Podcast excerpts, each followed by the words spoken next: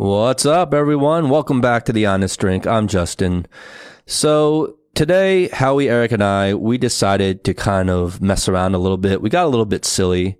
And what we did is we went online and looked for uh, psychological questions, these psychology tests. And we found one on uh, brightside.me, and the title is Nine Psychological Questions That Will Help You Read Anyone. And what these uh, what these tests are are basically just a series of questions that you answer, and depending on your response, supposedly they're supposed to give you some insight into one's psychological state. Um, there are a bunch of these online, ranging from kind of more relationship oriented questions to how to figure out if someone is a sociopath, you know, things like that. So they're really fun to do with friends. And what we did today was we answered um, these questions on the podcast uh, from this one article. And some of them were fun, some of them were insightful, but some of them were just felt kind of dumb. So they weren't all that great, but uh, we tried to make the most of it, and uh, we had a fun time doing it. So without further ado, episode 19, here we go.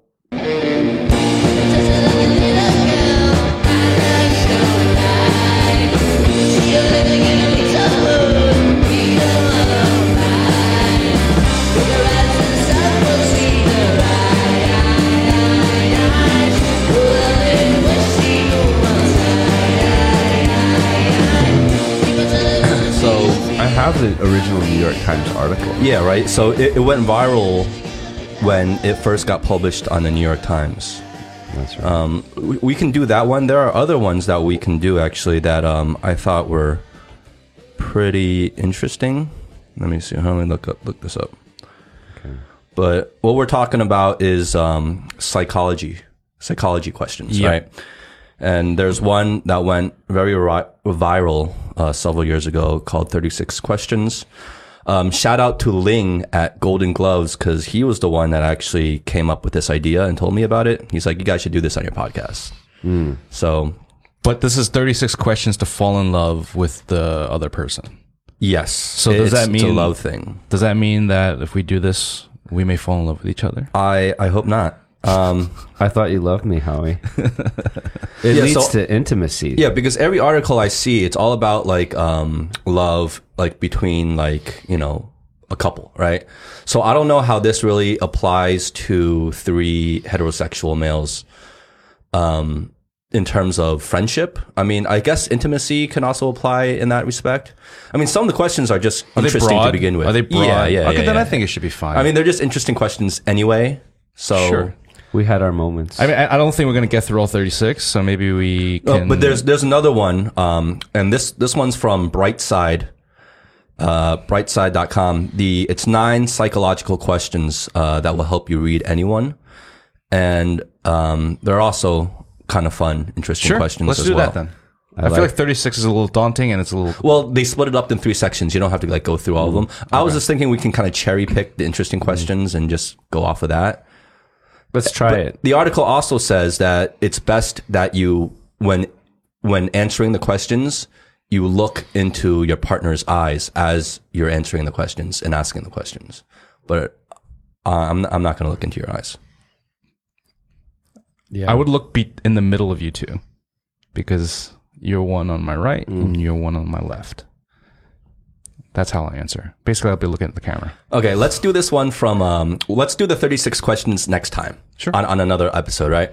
Um, because I think that one we need to kind of figure out how we want to break up the 36 questions because that'll probably go over an hour. Um, but here on Brightside, uh, website, Brightside, not, not brightside.com, brightside.me. Okay, nine psychological questions that will help you read anyone. So I'm reading this um, this website right now, and they have nine questions that are pretty interesting. So let's do that. Let's rock it. All right. How'd you find this one? Um, I just did a Google search on psychology questions, and uh, this one came up. Yeah, Justin Googles psychology questions pretty much every day. He wants to learn more about himself. Cool. Okay. Um, okay. Wait. Let's let's get to this whiskey first. Let's open that up. Jura or Hura? All right. So cheers, guys. Cheers.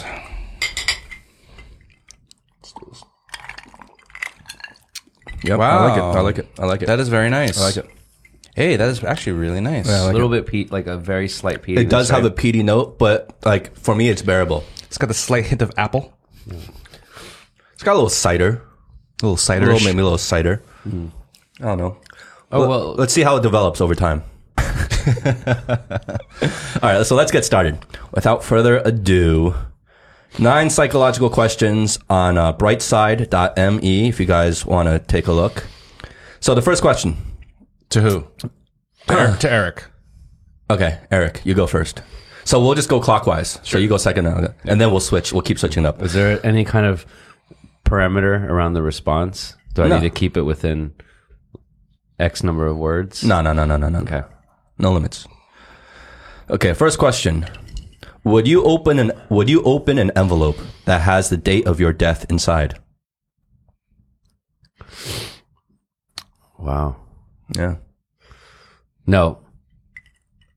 The reason I would say no is that I wouldn't want to plan the rest of my life based on just that piece of information. Okay. Why? I think that it would it would be sort of like a singularity, right? It would be that one piece of information that disrupted everything and I wouldn't want to you know reconstruct sort of everything um in my life for that one piece of information. So basically, why would you say that? Um, no, not why would you say that, but what if the date inside the envelope was like six months from now, for example, right? Wouldn't you want to know that so you can be that, use that as a disruptor to kind of recalibrate, reprioritize everything you're going to do in the next six months? I'd rather live in the moment. And it is a good suggestion or a good sort of insight. Maybe what we should always be doing is is living our life as if we did have six months. I wouldn't want to know that I had six months, mm-hmm. but I, you know, I could probably do a better job of, you know, making the most of the time. Mm-hmm. But like, you know, let's say that I knew that I die when I was like 90 or something like that. I just don't want to know that date. That I don't want to operate based on a definitive time frame. I want to live in the moment. I, I completely understand that. I'm I'm just coming from the thought that I think living in the moment is easier said than done, right? Like we all say that. We all know that intellectually we need to live in the moment, right? We always try to remind ourselves to.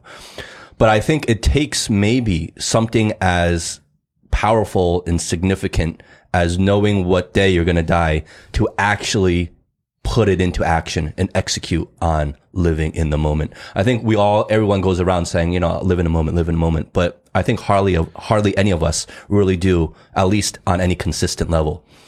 And maybe it does take a catalyst, like knowing what, when you're going to die to really push it into, make it become reality and actually live in the moment. Right. Maybe, you know, that, that's, that's Yeah. the argument. At the moment, I don't want that manufactured moment. That's my response. Fair enough. Okay. What about you, Howie? Um, my initial res- like immediate response was no, I don't want to know e- either. Um, yeah, I just don't want like, for example, if if it was a six month kind of thing, then my immediate reaction probably for a week or two is probably going to be like, "What the fuck," and that's just waste of time. Um, I don't know. I think I think you do make a point where depending on how long it is that death day, uh, you may be able to realign the way you, you live and reprioritize. And going back to what Eric says, well, you should be living as if you only had six months anyway. But I just feel like it's it's always easier said than done, and it's just like whenever anybody reads or hears or learns anything that I don't know betters their life, whether it's forming hat you know better habits or or being nicer to people or be more thankful or et cetera, et cetera. That's only I think that's only viable during a, a small sect of time, and as, if you don't keep reminding yourself, it's just going to disintegrate anyway because you know day to day life gets in the way. So I don't know. I don't think you can really live for six months. You know, technically, like, like uh, in general, I think Uh, I don't know, but I guess going going back again, no, I probably wouldn't want to open it. Okay, fair enough. So I would, I would want to know. Um, if there was an envelope, someone, I, I mean, I'm, I'm not going to go out of my way to try to find what, what they, but if someone handed me an envelope and it had the date of my death, I, I'd open it. Um, I don't know because I think for me, I would need that push. You know, I mean, I would need, I would almost welcome it. You know, I wouldn't, I wouldn't be like, oh my god, what the fuck? Unless that date was like tomorrow, I'm gonna die. Then I'll be like, yeah, what the fuck, right? I'll, I'll be freaking out. But if it was something like, let's say, it, it gave me 20 years to live, I would, I think I would use that information to better my life, to better my decisions, and to push into overdrive a lot of things that maybe I would have just put off or not even done. And it would give me a new outlook on the way I live my life that I think I would appreciate. I think that would that would change my life very significantly and uh and give me the best chance to live without regret. Yeah, Yeah, so I, I, can would use that. it I would use it as a tool. sure, you know I can I see mean? that. Yeah. I can see that. Okay. Um, so that's two versus one. You guys both don't want to know. I would. Let's move on to the next question. And how will you answer this one first? All right. Would you be friends with yourself? Hell yeah, I would. I would be friends with myself. So, so talk about yourself as a stranger, or not a stranger, as just a third person, right? Um, I mean, I would be friends with myself. I would think that if I was friends with Howie, um, I mean, I know that he would probably he's not very um proactive in in hanging out and stuff like that and or making conversation, but once that happens, he's a fun guy to be around. And he's pretty open-minded and and uh, yeah, I just I think he's a he's a good guy to be around. Um, for me, yeah, I'd be friends with myself for sure. Why, Um, why would you be friends with yourself? you know, I don't I don't take anything too overly serious. Um, I feel like I'm easy to get along with if you if you know me. Um, you know, at first, some like I'm I'm kind of an introvert. Well, I'm very much an introvert, but I can, at a flip of a switch, I can become an extrovert. But it's draining for me to be an extrovert. Is you it know a I mean? flip of a switch or flip of a cup? flip of that? That's a good one. that's a good one. Wow, strong, strong. Yes, at a flip of a cup, I can be an extrovert. Oh yeah, But I don't know. I just feel like I can get along with almost anyone, no matter what kind of personality type you are. You can be like very outgoing, um, very forward, and I, I can handle that. Or you can be like very quiet, very passive, and I appreciate that too. Like I don't. I think one of my biggest, um, maybe if I were to think of myself in the third person sense, uh, traits that I would find um, good in a friend would be I'm, I'm very non-judgmental. Well, at least I try to be. Um, I try not to judge. Um, I judge myself, but I, I don't, I don't care or bother to judge, go around judging other people. I don't find any utility in that when there are so many things within myself that need to be worked on that I, I just don't pass judgment and I, I take you for what you are, you know? So that's always something I always try to do. Um, I think I've always done naturally growing up. So I think that would be one of the biggest attractions for me in terms of being a friend of myself. sounds like you really want to be friends with yourself. Yeah. Yeah. I, I actually, I really do because in many ways I hate myself. So I would, uh, I would love to actually be able to be my own best friend. because he wouldn't have to talk to himself because they're both introverts. You just They sit would next to each sit other there. and just sit there. yeah. How about you, Eric? I'm not as I'm not as certain in my answer on that one. I would be friends with myself. You have to you have to think that you know, uh, uh, I mean that you would be friends or you would value someone like yourself. Um how much would I like to hang out with myself? I don't know. It's a that's a tough one. It's a good question. It's a good question. I know that um you guys have commented on, you know, a lot of the similarities between me and my mom. And I, you know, of course, I would be friends with her. Um, I don't know how much if I, if I could hang out with her every day, though. She's pretty intense. So it's a good question. It's a good question. That is interesting, right? Because from your perspective, I mean, maybe you would clash with yourself. I think so. I not to change the topic on this one, but um, the way that you guys just described yourself is probably the reason why I enjoy being friends with you guys. That you have characteristics that are different than what I have. So I probably am a little bit more judgmental or a lot more judgmental than both of you guys. Mm-hmm. You know, so it would be interesting to see if I could deal with myself. Well, let's talk about judgmental because I'm not, I'm not going along the uh, line of not being judgmental. I'm not judgmental that you're judgmental. You know what I'm saying? But like, what is the, um, for you, what would be the, do you find yourself being judgmental by choice? Or is that something you just can't help? Like, in, or like innate. yeah, or or is it a choice? Do you find maybe a utility in that? Maybe you find it as a tool, like you you it, it guides you and who you should spend more time with or who you shouldn't be. I don't know. Like like what do you find it useful for you? Is it a choice thing or is it just something innate? It's a little bit of all of that, probably. Um, a lot of it's unconscious, Mhm. you know. So Yeah. like, I'd have to really think about whether there was utility. All, all those were really good questions. Some of it comes from just having standards around things, and mm-hmm. that's just innate. I mean, that's something that probably picked up from my family growing up, but I mm-hmm. do have this notion of standards around a lot of things. And I think that subconsciously kind of gets me worked up sometimes when I see something in a certain way that, you know, isn't consistent with what I like it to be. So I, I suppose it's good to have standards, but I, I suppose you also want to be able to suspend, you know, your personal judgment in, a, in, in certain instances as well.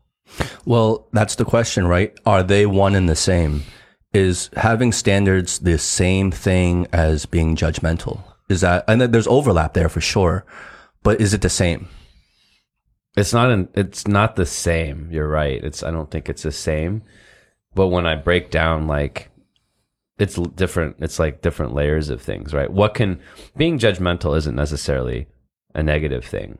But if being judgmental causes you to be emotional and causes you to act, speak or engage with others in a negative way, then it can be negative. Then you think about, well, what's the root cause of being judgmental. Okay, well, someone else is different than you, or someone else's standards are different in a certain area. So, you know, it's it's it's uh, there's there's a bit to it. Yeah, I think ha- standards is just like a measuring measuring stick in a way, right? Mm-hmm. And then the next step after that is judgmental, right? Okay, do you meet that measuring stick or do you not? And then how do you feel about that? That's where the judgmental comes in. Mm-hmm. Yeah. Okay. that's a deep question. I like, okay, let's move on to the next. Yeah, that is a deep question, but let's, let's move on to the next question. I really like this one.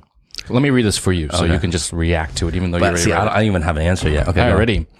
Justin, if you could see a measuring scale above people's heads, what would you want the scale to measure? Their status in society, their level of happiness, their wealth, etc. Okay. So basically the question is if, if we can like almost live like in a, in a video game where there's Like a- Black Mirror. Yeah, exactly. Right. There's um a measuring scale above everyone's head. What would I want it to measure about that person? Um God, man, that's a, that's a good question, right? What would I want it to measure about that person? Botanical factor. Looking at you.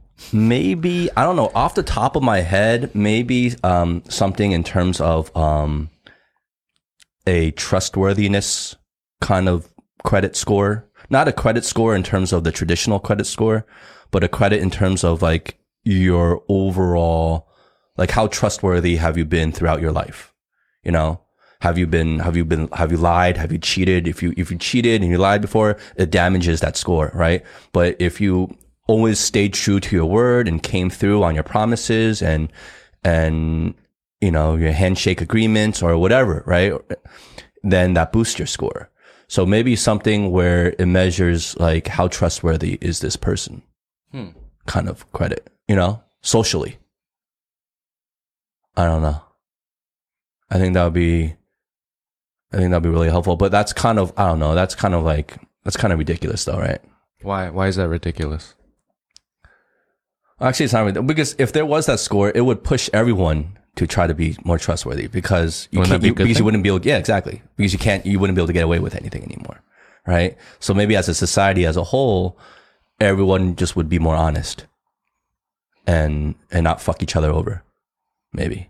Unless it's like the score just kind of happens overnight, and all of a sudden you did not realize your Yeah. whole life has been being calculated. Yeah, yeah, That could be a good TV show, right? there. yeah, yeah, yeah, yeah, yeah. All of a sudden you wake up with a score above your head. Yeah. and you don't even know what the score means. And you, so you got to pay for all the shit you've done in your past. You know what I mean? Mm-hmm. All comes back. gotta write that script. That's a good one. How Eric, about what do you think?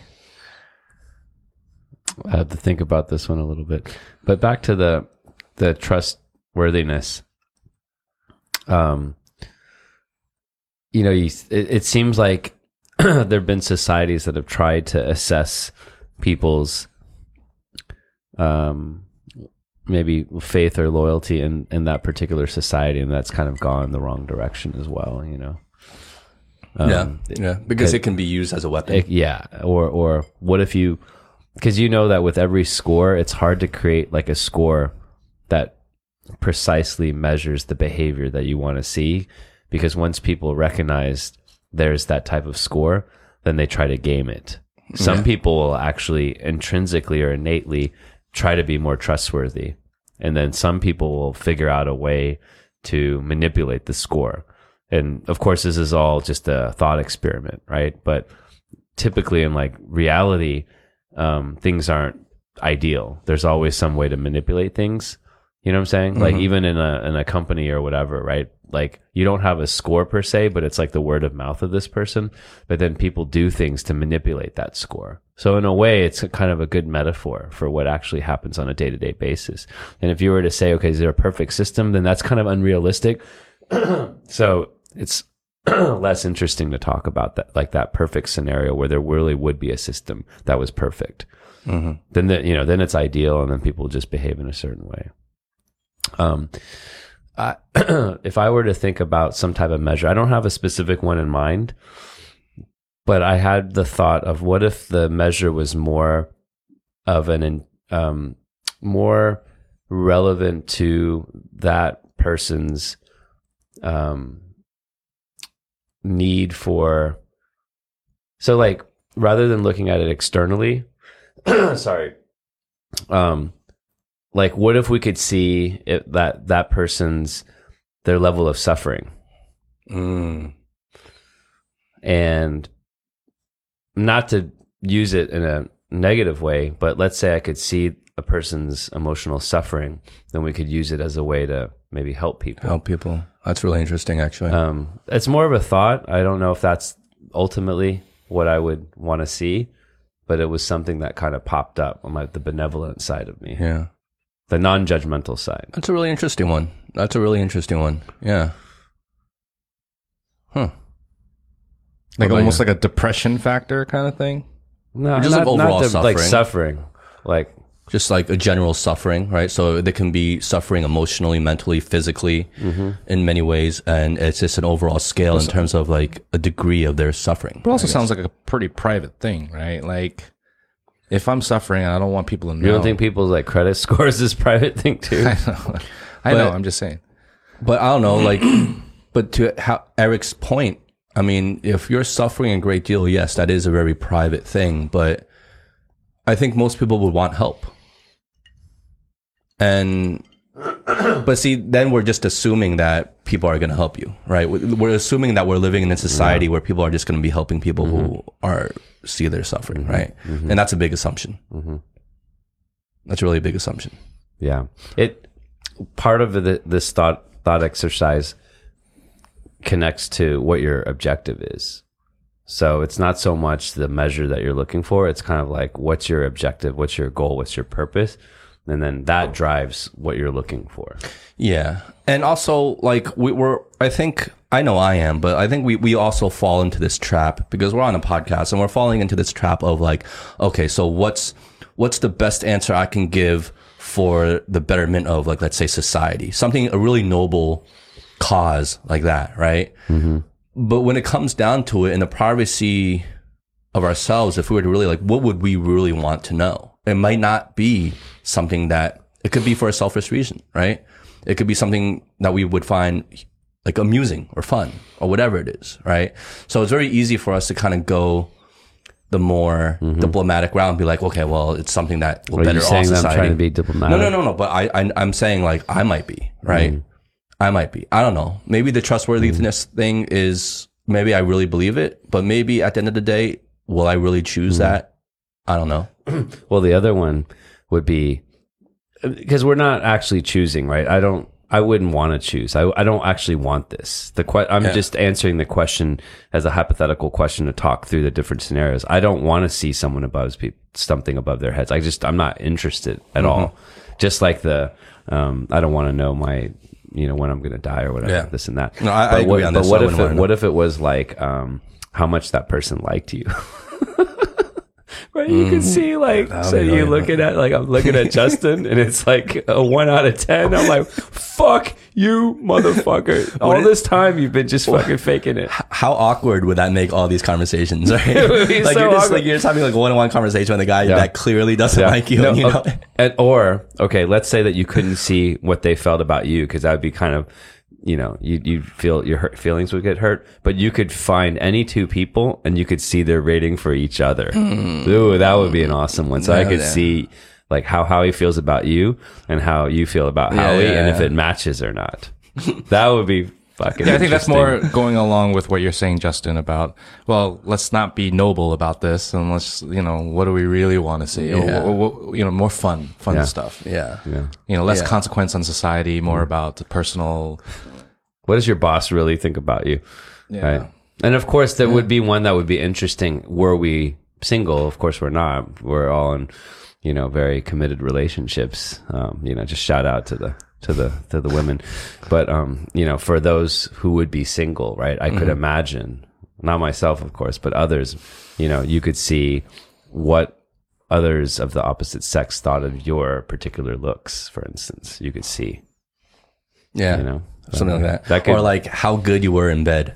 You know, like you have, you have like a rating. yeah. Like how good are you, is this Yeah, person in yeah, bed? You know what I mean? Yeah. Or how good, um, cause you, or, or how good they think that you would be in bed, hypothetically. Oh, like, like how good they think you would, not even Yeah. actually how good you right. really because are. you haven't, you know, obviously we don't have that much experience, you know. Okay. Let's move on. What about you? How you didn't answer the question, did you? Uh, well, not outright, I guess. Well, okay, I guess though, uh, the first initial reaction after hearing that question, without diving down to think about why I thought that, but it just popped in my head was kindness. And I don't know why I thought mm. that, mm-hmm. but like I just wanted to know, like, you know, I guess I get frustrated a lot day to day. Um, sometimes you just meet some really bitter, shitty people. Mm-hmm. And but whenever I meet someone really kind or really nice, like, makes me feel really good, and makes me want to go above and beyond to be kind back. Mm. So I guess to me, kindness is pretty important. Yeah. I just thought of one, um, kind of linked to what Howie's saying. What if you could see if someone was having a bad day or not? Yeah, no, I was just thinking that. Yeah. So like it's not it's not a um it's not a permanent thing. It's it's always fluctuating. Yeah. Right? Because just like your mood during the day, right? Like your mood during the day is always constantly fluctuating. So so is this meter, right? It's not like a constant score. It's a meter. Right. Right. And it goes down and goes up, Yeah. you know, at any given second, it's fluctuating. And yeah, maybe it's something like, you know, what, what mood you're in or something like that at that very particular Mm-hmm. moment. Yeah, because you you don't you wouldn't want to sort of profile people because like it's there's a lot of there's kind of this this determinism or whatever you want to call it. If like you knew this was their identity, then you would always just kind of like for the people that you know you could blacklist people. right? It just wouldn't be have a positive sort of uh, consequence. What if it was a lie detector? So whatever they said, you could like, and it would be like the level of truth. Mm-hmm. Be like, then you then it'd be more powerful than even the if someone likes you or not, because you Yeah. could just ask them the question. You'd be like, hey, what do you think about my new film? Yeah. What do you think about the uh, commercial for the you know tech company?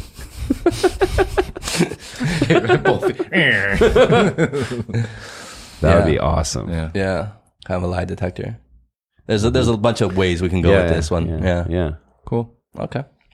All right, let's move on to the next question. What was the next question? Okay. Um, To Eric, Eric, what do you do differently from other people?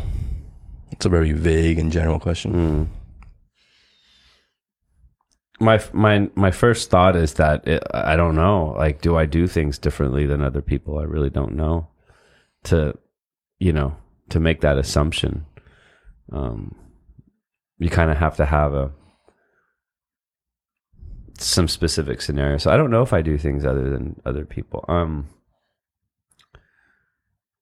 you know, I think. uh But it's like it's it's hard to under even understand the question. Like, like what does it really mean? Yeah. You know, what does that question really mean? What is it really trying to get at? Get at? Like, what do you do differently than Right. other people? So the way I took it is that like stuff that I think is normal, when other people observe that particular behavior, they think it's odd. And there's definitely instances of that Okay. where like you might say something and you think it's totally normal, and then people are like, "Oh, that guy just said something really strange." Mm-hmm. You know what I'm saying? Mm-hmm. So that's a good one. I think it's really vague. It is very vague. I don't know. For Skip me, it. Like, I don't know. I, I but I, I think I have an answer, but I don't know if this is different. Like that's the thing. Like, like what I may think is different, there might be a whole population of people out there that think just like me. Yeah. that I just never met, or, Right. Or don't meet in my bubble, right? Um, but something that I haven't really felt from other people as much that is really almost like a daily thing for me is that I'm I'm constantly feeling how trivial everything is on earth. you know, it's like it's it's weird, you know, like every time like when I was in Greece, right? Cuz like the skies are really clear at night and all the stars are out. And every time I look up because I've always had a fascination with like astronomy, cosmology, stuff like that, right? And so every time I look up into the sky and I see all these stars, and I'm thinking, fuck, man, each star, Mm. and there's so many fucking stars out there, right? And each star has its own planets orbiting them, and the light that's hitting my eyeballs right now are probably some of them are like are probably millions of years old, right? Hundreds of thousands of years old. So I'm looking back in time at these stars, right? Because that's how long it takes for these to light to travel here. And these stars are so fucking far away, but I'm looking at them. I'm just thinking about like how big the fucking universe is, and and I can't help but think like how fucking trivial everything is here. And I don't want to think that way. It's it doesn't it's not healthy for me because I end up not doing shit because I just feel like, well, what's the fucking point? You know? Because I just feel like everything's so trivial. Like it's just okay, I started business, I do business. No, this is this is all just so fucking fleeting. And in the bigger scheme of things, we are nothing on this earth. And so it hurts me in many ways when I when I think about that. But I think about that constantly. It's almost something in the back Yeah. of my mind. So you know what this reminds me of, Justin? And I was actually going to ask you a question, but you answered it. So this reminds me of uh, the term that Neil Tyson DeGrasse uses, like um, cosmic perspective, I think, and Yeah, he's written yeah. a couple books around it. Yeah. So it sounds like you view it in a in a maybe a less positive sort of way because it's like, okay, why bother, right? But on the other hand, the cos- cosmic perspective can also inspire you to do things as well, right? Because once you see, you know, like the the scale of everything, then a lot of the noise and just the bickering and you know just the day to day sort of in trivial things, then you can kind of just wash those away, Wash and those then away, you can really focus on like you know your family or the things that really really matter. No, exactly, You know, so it's like like there's a fine line between nihilism versus um, you know, I guess uh, this recent book I read, Essentialism. You know, so interesting. But I think I lose sight of that. I'm I actually appreciate your ability to kind of zoom out a little bit because sometimes I just zoom in too much and I get caught up and into the details and the nitty gritty. So it's important to be able to kind of zoom back out, zoom in again to see because like if you zoom out too far, then you become insignificant and then there's no point. Mm-hmm. So then you, I guess, have to at some point zoom out to see the bigger picture, then zoom in to see which parts of your life are relevant that you can make, you know, Yeah. changes and make that important. That's a really good point. That's a really good point. No. What? Now your lav mic sounds soft all of a sudden. Really? Okay, now that's good. Okay. What about you, Howie? I don't know what I do differently from other people. I think you're just Um, you do everything differently from our perspective. No, Yeah. I don't think so. I really don't know. I really ha- don't have. Do you have a answer. superpower? I do. What is it? Can you talk about it? I read minds. Mm. Anyway. Anyway, I'll move on. this is getting out of control. He makes. I think his superpower is making inappropriate um, like comments. All right. Do we want to do this next question, or do we want, should we skip that one? Yeah, I don't like that one. Okay. yeah, that's not a good one. If you guys, if you guys are listening and you're curious enough, you guys can go on the website, um, brightside.me, and, and you guys can see which question we're skipping. Let's move on to that. it Let's- just shows you our our fear of certain people. well, by skipping it, it almost answers the question. Um, okay, so do you ever get the feeling? Do you ever get the feeling that the current day has been repeated a hundred times? never. Yeah, me neither. I never get that feeling. If anything, I get the feeling that this unique day has just gone by, and maybe, I mean, some days I take advantage of it. Other days I feel like fuck, I just wasted it. But I don't feel like it's a repeat. Okay, you Eric? I get the fe- I get the feeling sometimes that I've repeated myself in some sort of behavior over and over and over. So not not exactly like the question, Mhm. but I kind of get the point. You know, I feel like it's just like Groundhog Day, right? You're doing the same thing and you're not really moving forward. I definitely have that feeling. If you really reflect on your life sometimes, and rather than look at the feeling, you objectively evaluated and captured what you did from day to day to day to day. It would be very repetitive. It would be repetitive, and then you ask yourself, did I actually make any progress on that day towards what my goals are? And I would say maybe there's maybe I've repeated the same day a hundred times without actually like making any, you know, movement, positive movement. But so you, but you consciously feel that you've been repeating the hundred, like a, a day. I don't. The feeling isn't that strong, but I feel like I need to be more thoughtful and think about this question from an objective perspective. Does that make sense? Yeah. So, like the way the question is phrased, like, do you get the feeling? Um, not so much, a little bit, right? Um, but if I really want to objectively look at my life the last couple of years, then maybe there's certain days that were repeated. Yeah. I mean, I think it really depends on the person. So when I first answered the whole no, I don't feel that. I think it's I'm I'm I'm answering it from a very present perspective because um I mean for the past few months I've been very busy and with you know different projects and every day has been pretty hectic. I don't even know what I'm doing sometimes because it's just, I'm just working, working, and doing this and doing that. But when I'm not on a, on a project for a period of time, yeah, I maybe I might answer it differently. I might be like, yeah, I feel kind of repetitive because I'm waking up, I'm not, I don't have a job in front of me, and I'm just going through the motions almost. Yeah. and I'm maybe you know not getting closer to my goal. You know what I mean? I think it really just depends on the, the the actual you know period of time you're in and what type of life you live and and all that. Well, I think I think there's a difference, right? I think most of us are definitely definitely living repetitive lives in reality. You know, the difference is whether or not we feel we are. You know, what I mean, we might feel differently about it, but like Eric said, if you look at it objectively, everything we're doing on a day to day basis, it's very routine. You know, we're we're creatures of habit. Mm-hmm. We we generally do the same things. We go to sleep, we wake up, we eat a meal, we go to work. We, you know, it, it's the same pattern over and over and over again. So in reality, if you were to watch us as a species, you know, if you're an alien came down and looked at us as a species, we would be mm-hmm. a species of repeating pattern and habit, right?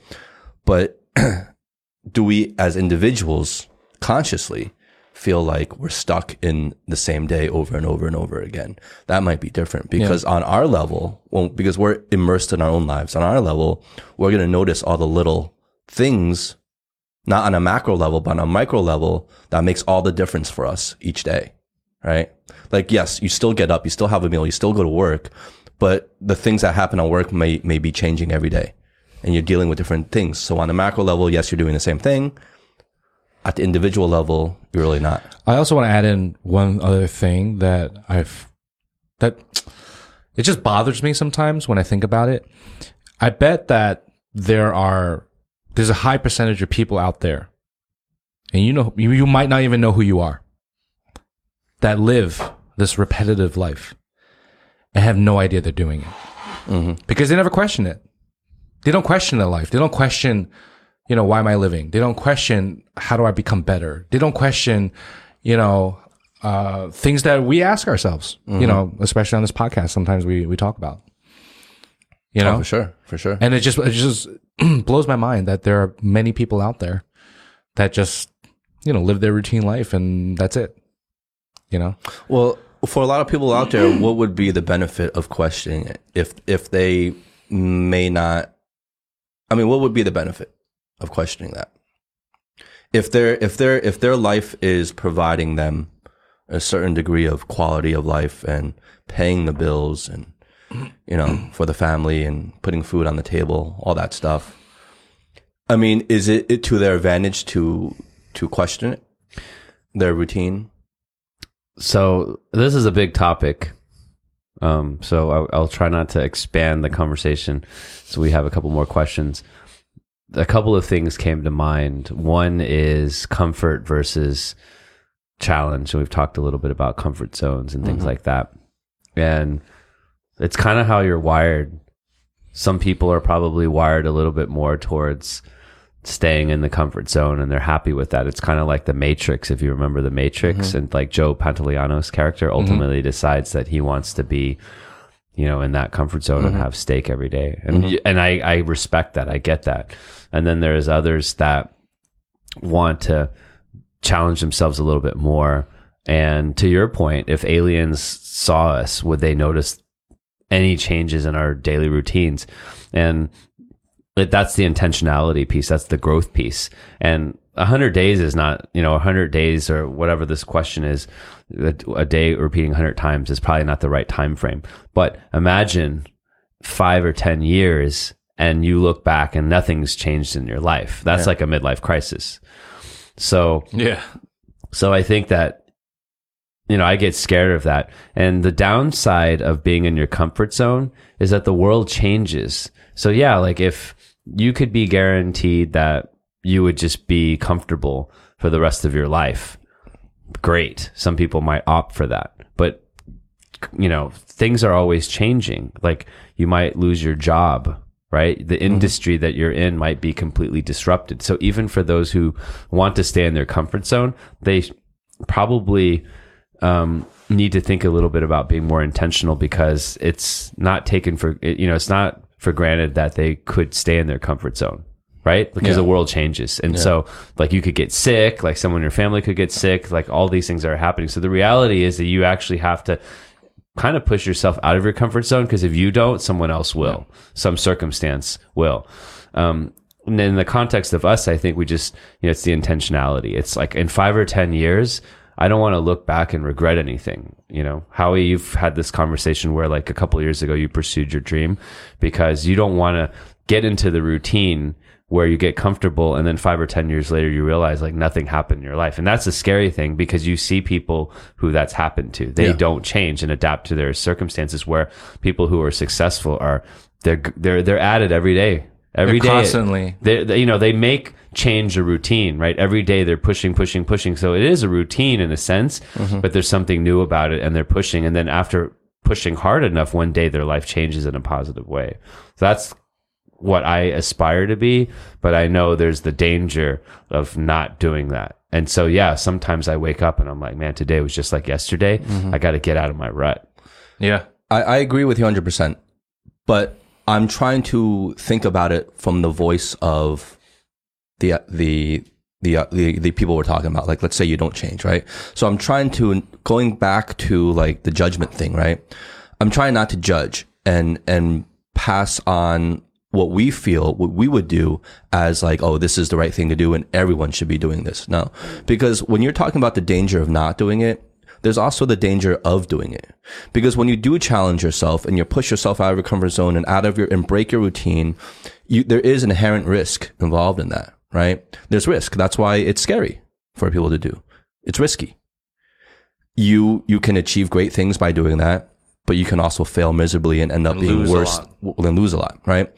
So what I'm saying is personally, yes, I want to challenge myself every day. I want to be able to adapt. I want to, I want to take that risk. I individually am willing to take that risk, but I cannot apply that philosophy and, and tell others that they have, because I don't really know their situation, right? And they have, they may have different responsibilities. They may be considering a lot of different things than I am. You know, I'm, I'm married, but I don't have kids.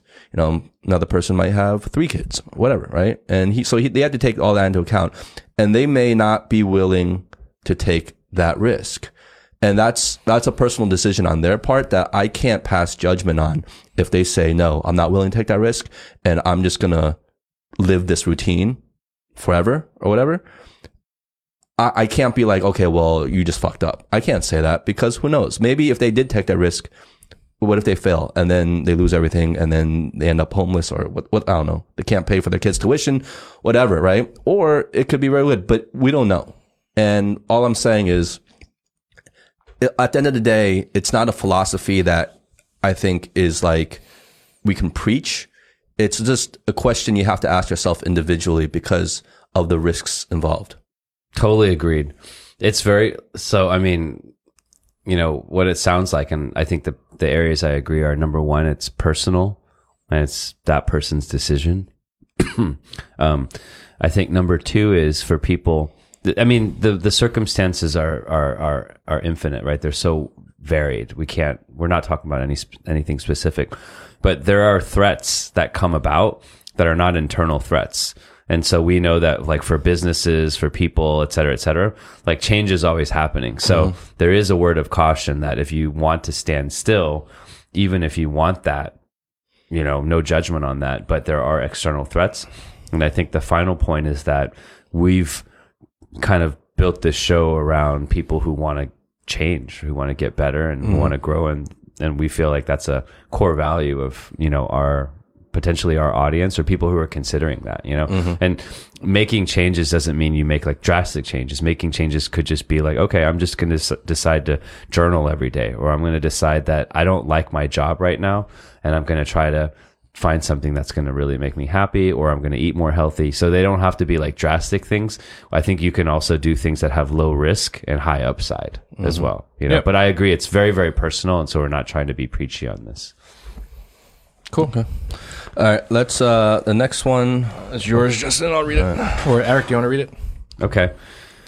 So if women and men lived on two different planets, what would happen to each of these planets? It's kind of a dumb question, right? That's Pretty dumb. Like that's, that's dumb. Serious blue balling.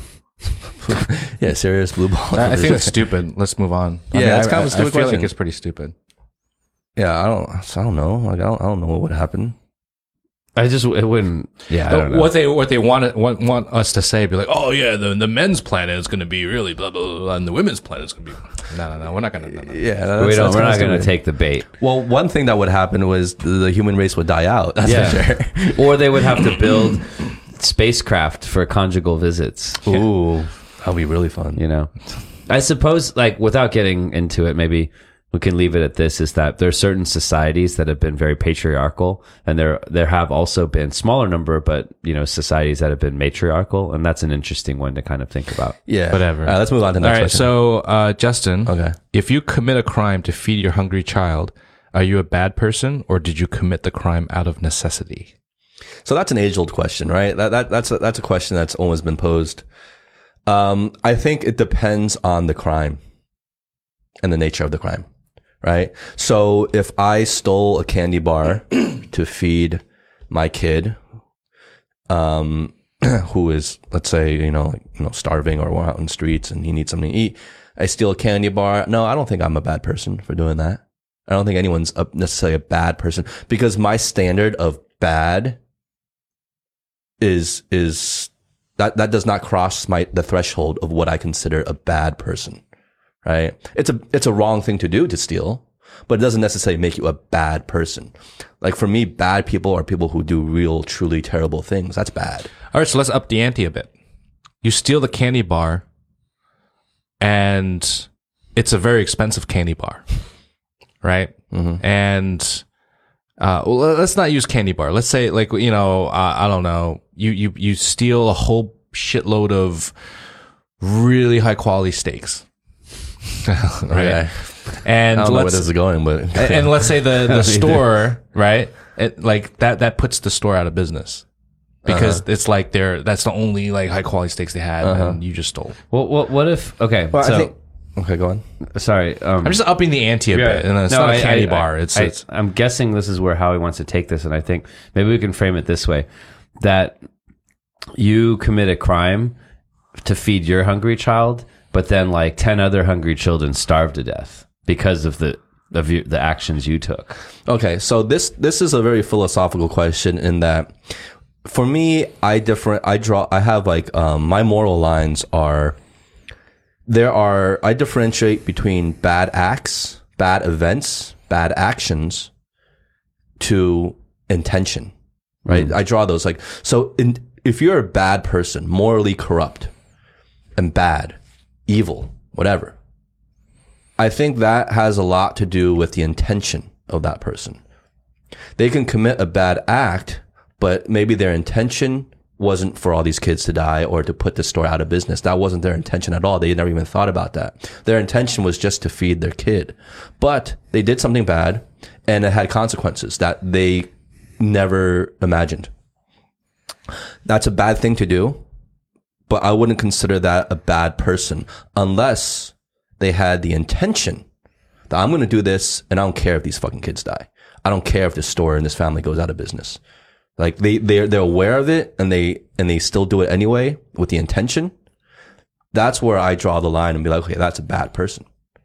Because everyone's made mistakes, everyone's fucked up. That doesn't make you bad. We are not the sum. We are not our worst decision, right? We cannot be summed up by our worst mistakes. You know, I I don't believe in that, right?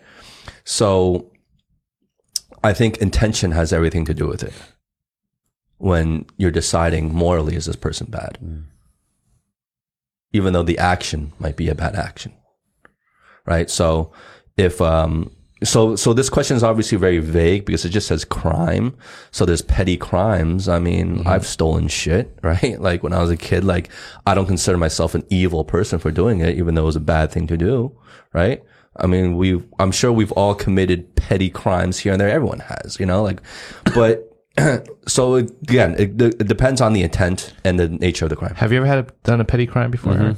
Yeah? yeah, Yeah, yeah. I mean, when I was a kid, I shoplifted. I think we Yeah. all shoplifted. I Yeah. think we've all done that before. Yeah. yeah.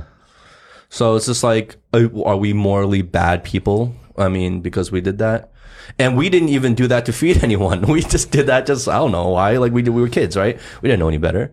So a person who does that same thing, but their intent is to feed their child. I mean, if we're not bad, then they're obviously not bad because we did it for even less of a reason.